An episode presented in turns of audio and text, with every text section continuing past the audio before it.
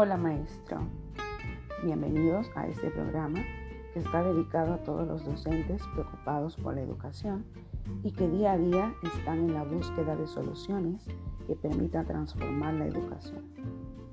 Sí, está dedicado a ti, que no eres un experto en tecnología, pero siempre estás motivado a aprender, a comprender, a construir, transformar y causar un impacto con tu enseñanza. La educación es el proceso evolutivo que crece y se transforma con los tiempos. La educación no puede permanecer estática, debe ajustarse a las necesidades sociales, culturales y económicas existentes, pues es en ella donde se forman a los ciudadanos del futuro. La educación debe formar hoy al ser humano integral del futuro. Y es por eso que los encargados de llevar a cabo este proceso deben contar con los conocimientos, habilidades y valores necesarios para que ocurra de la manera más ética posible. ¿Cuántas veces escuchamos a los maestros con frases como, la tecnología es un obstáculo para la enseñanza? Esos aparatos del demonio solo saben distraer. ¿Qué le puede enseñar la computadora a mis alumnos?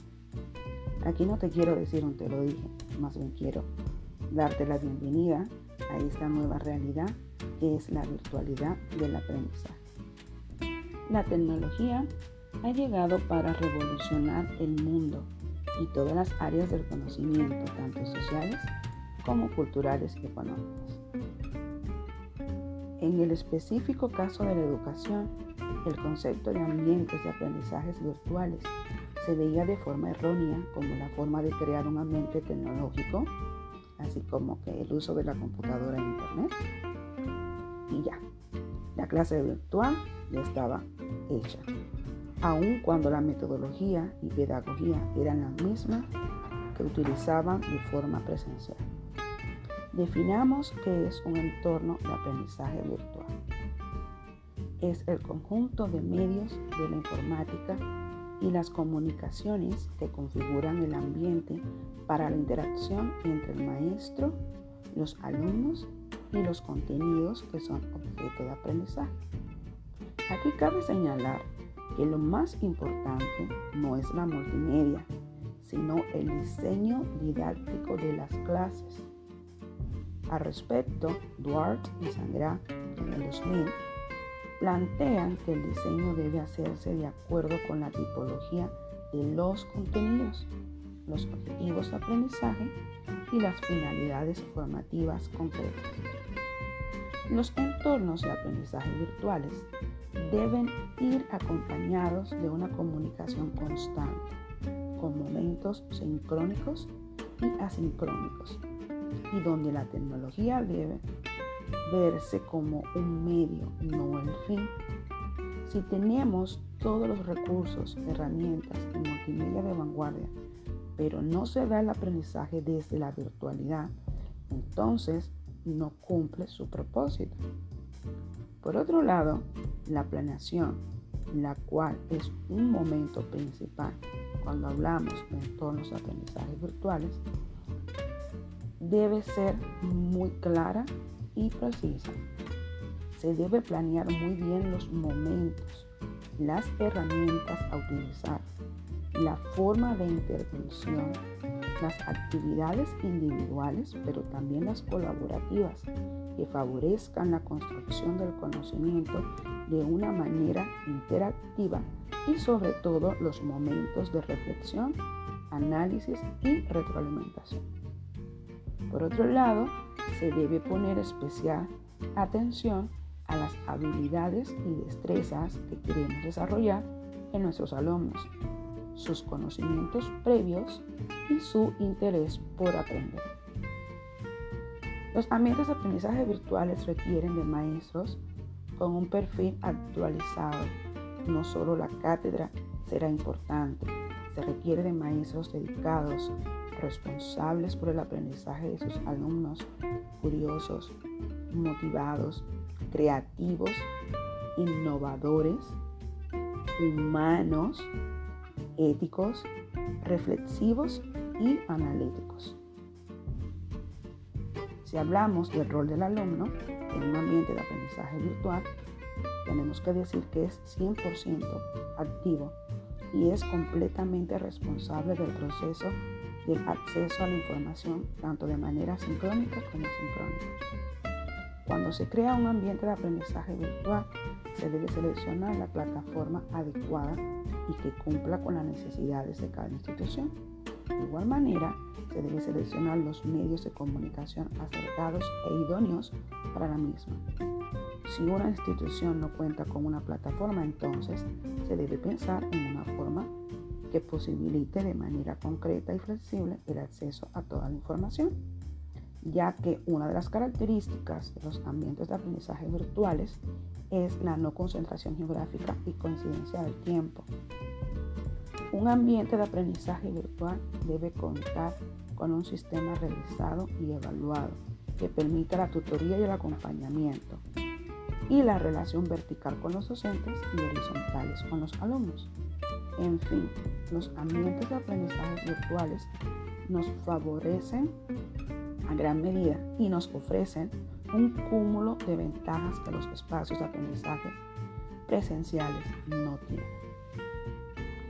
Entonces, maestro, yo te invito a que te conectes a mi programa de manera diaria, donde voy a estar compartiendo contigo algunos conceptos, ideas, tips, métodos y técnicas que te pueden ayudar a trabajar a través de la virtualidad y que le puedas llevar a tus alumnos un aprendizaje de calidad a pesar de la distancia. Que tengas un bonito día y excelente semana.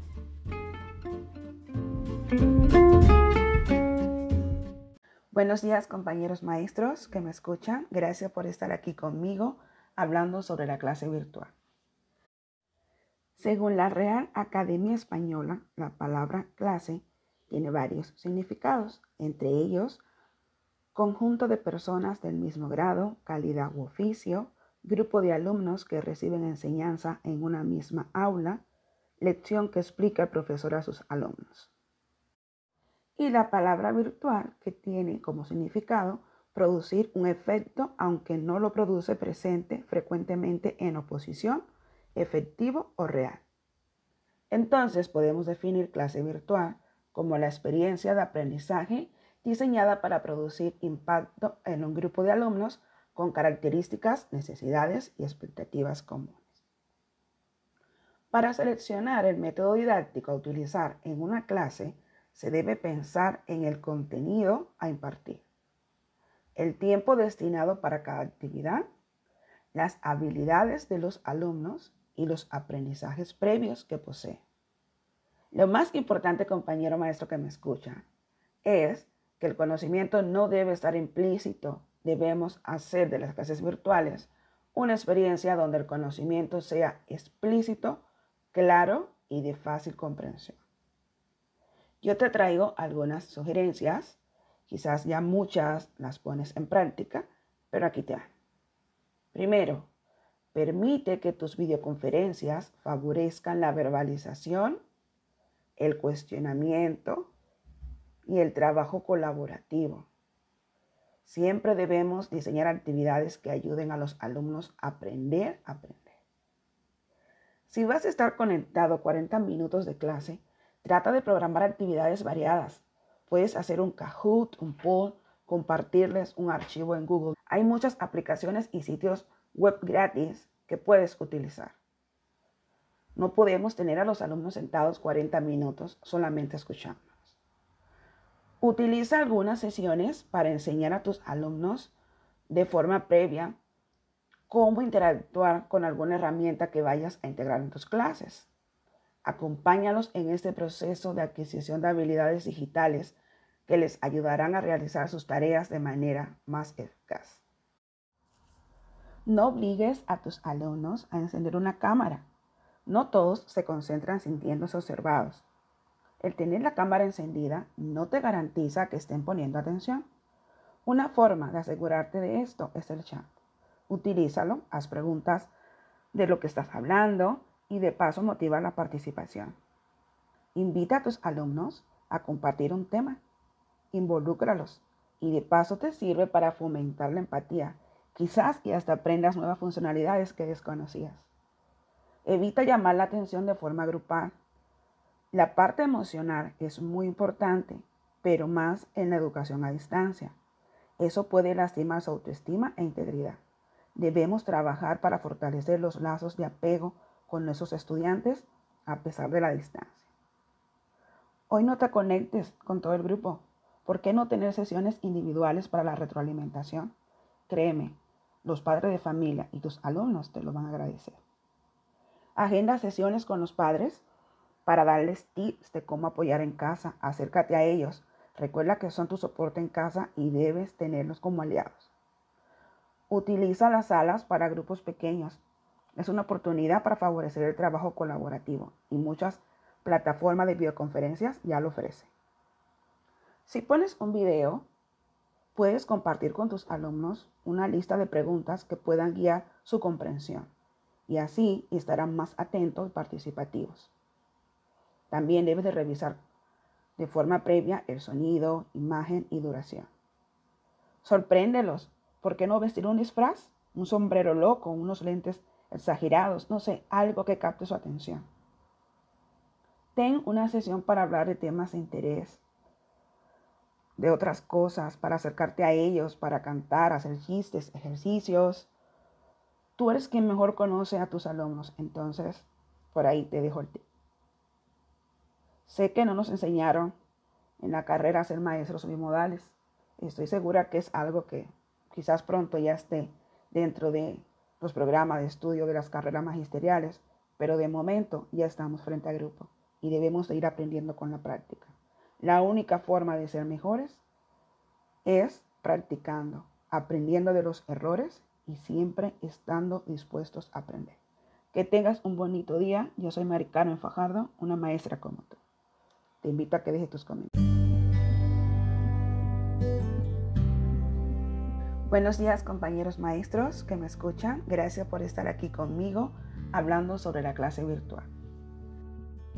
Según la Real Academia Española, la palabra clase tiene varios significados, entre ellos conjunto de personas del mismo grado, calidad u oficio, grupo de alumnos que reciben enseñanza en una misma aula, lección que explica el profesor a sus alumnos.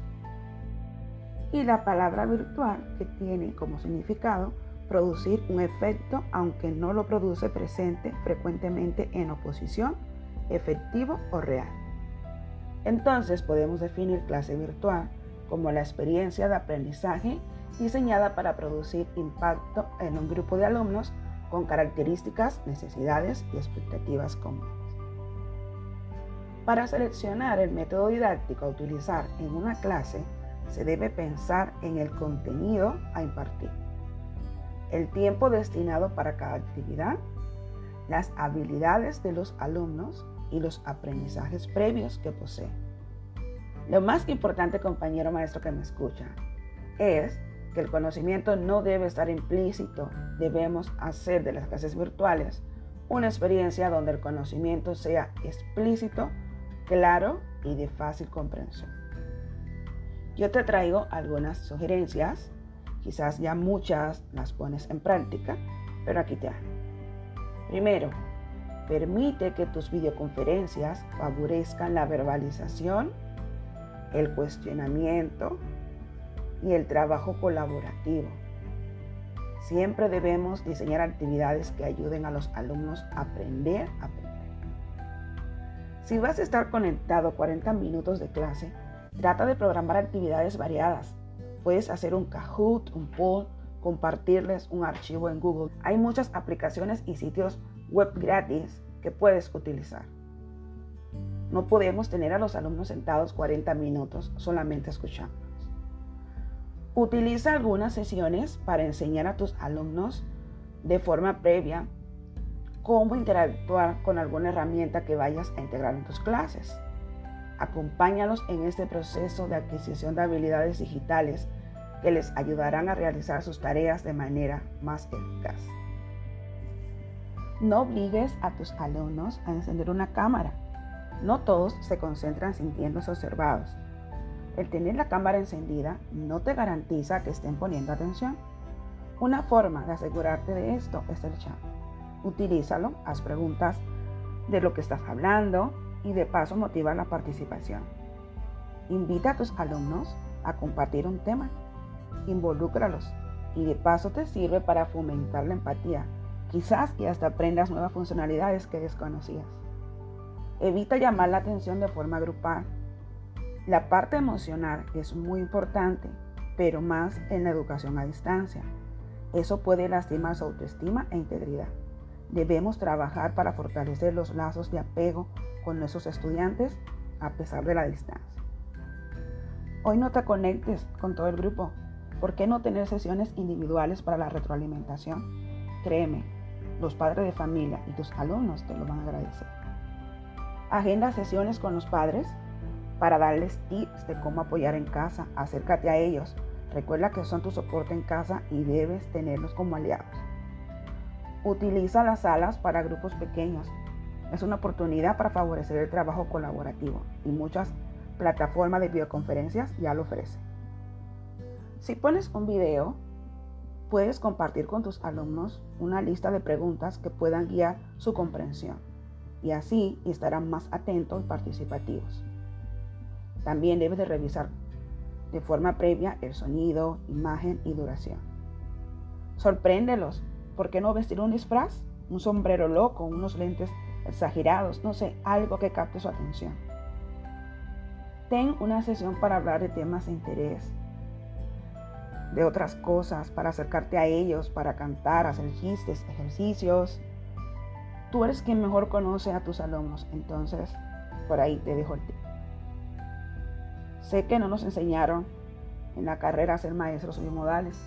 Estoy segura que es algo que quizás pronto ya esté dentro de los programas de estudio de las carreras magisteriales, pero de momento ya estamos frente a grupo y debemos de ir aprendiendo con la práctica. La única forma de ser mejores es practicando, aprendiendo de los errores y siempre estando dispuestos a aprender. Que tengas un bonito día. Yo soy Mari Carmen Fajardo, una maestra como tú. Te invito a que dejes tus comentarios.